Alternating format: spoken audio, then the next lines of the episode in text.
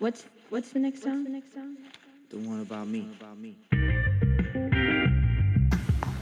皆さんこんばんはなおです。なんか久しぶりに久しぶり？そんなこともないんかな。5日ぶりぐらいになったんですけどね。今でニューヨーク外出禁止になってから2週間半ぐらいですね。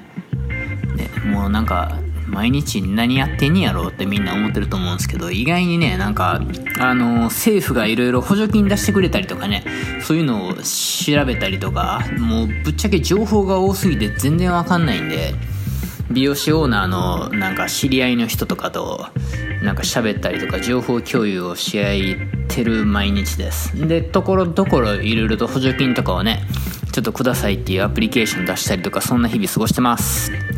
まあそんな中ねえっ、と知り合いの人がなんかメールを送ってきてくれてあのキングコングですか？えっ、とお笑いのの西野さん？なんかすごい人気あるんですよね。あのー何でしたっけ？オンラインサロンとかでめちゃめちゃ会員数がいてみたいなね。もう崇拝してる人がいっぱいいるみたいな人で僕ねなんか全然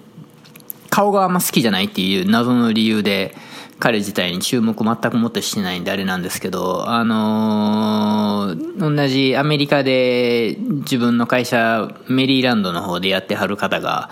あの、メール送ってきてくれて、今ちょっとこういうコロナの状況で、あの、なんかこういうことやってる美容室あるみたいですよ、みたいな、ちょっともし時間あったら見てください、みたいな、まあ2時間ぐらいある動画なんですけど、まあ、ランダムにね、あの、みんなが質問することに、西野さんが答えていくっていう動画で、まあ、なんか、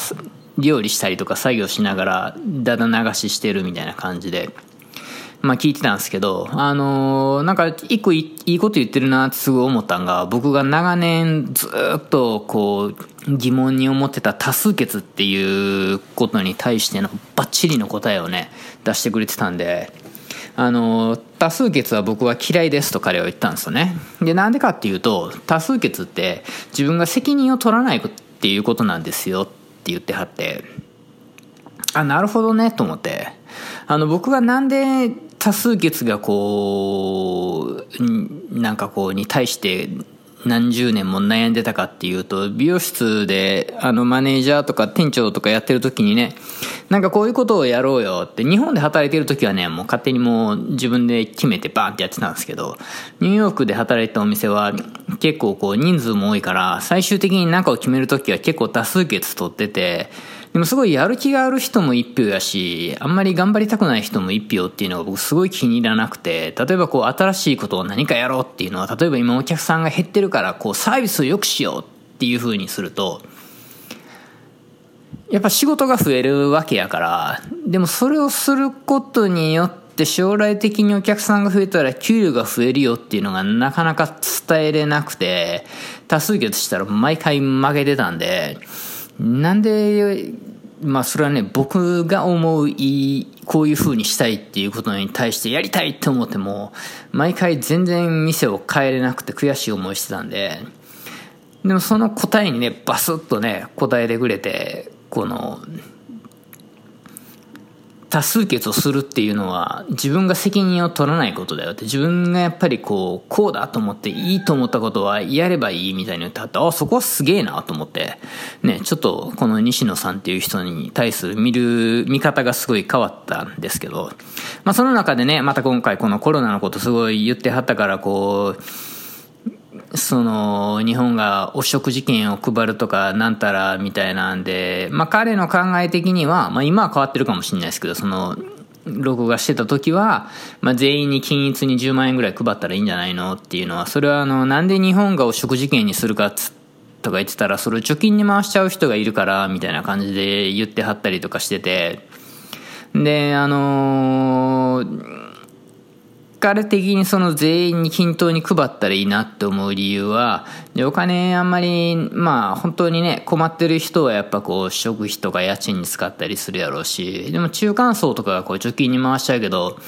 で、お金ある程度余裕のある人には配らないっていう風な案がね、まあアメリカもそうなんですけど、そうしちゃうと結局貯金に回しちゃう人もいるけど、お金持ちに配るとお金あるから、なんか、降ってきた10万円やからそれをパッと使うと。ことによって下の人、下の人って言ったらあかんわ。えっ、と、そのお金をこう、持てない人たちの方に回っていくから、全員に均等に配るのがいいんじゃないかなっていう意見は、へえ、面白いなと思いながら聞いてたんですけど、まあ僕がこのね、2週間半何をやってるかっていうと、このアメリカのこの今コロナで完全に外出禁止令に近い状態でもうお店とか開けたらダメっていう状況で、アメリカ面白いのがその企業を助ける補助金みたいなのは、例えば、えっ、と、スタッフに、給料払う、お金借りるでしょ？例えば1万ドル貸してあげると、まあ、だか110万円ぐらいですよね。いきなり貸してもらえるんですけど、それをスタッフに給料払ってしまったら、返さなくていいとか、もう一個ね、えっ、と、新しく、この間金曜から始まったやつ、結局ちょっとなかなかゴニョゴニョしてて、まだうまくいってないんですけど、それも、スタッフ全員働いてるスタッフの給料全員足した分の2.5倍はお金貸してくれて、でももらってから8週間以内にそのお給料と、お給料2ヶ月分だから8週間やから、と、プラス、だから2.5倍やからと0.5倍残りますよね。それ自体も経費で使ってしまえば、返さなくていいっていうか、その配るけど、すもうすぐ使えと2ヶ月以内に。やったら返さなくていいよっていう、なんかすげえな、賢いなと思って。まあその、なんていうんですか、その一般のその世の中のみんなに渡すっていうお金自体は今すぐ使えようとかね。まあアメリカタックスリターン自分でやる国なんで、源泉徴収っていうの日本語でなんだかわかんないですけど、あのー、できるような気もせんこともないけど、その、まあ、企業にとりあえず貸すお金はすぐ使ったら返さなくていいって、しかもそれはもう1年とかじゃなくて2週間とか1ヶ月で使えよっていうのは、これはもう、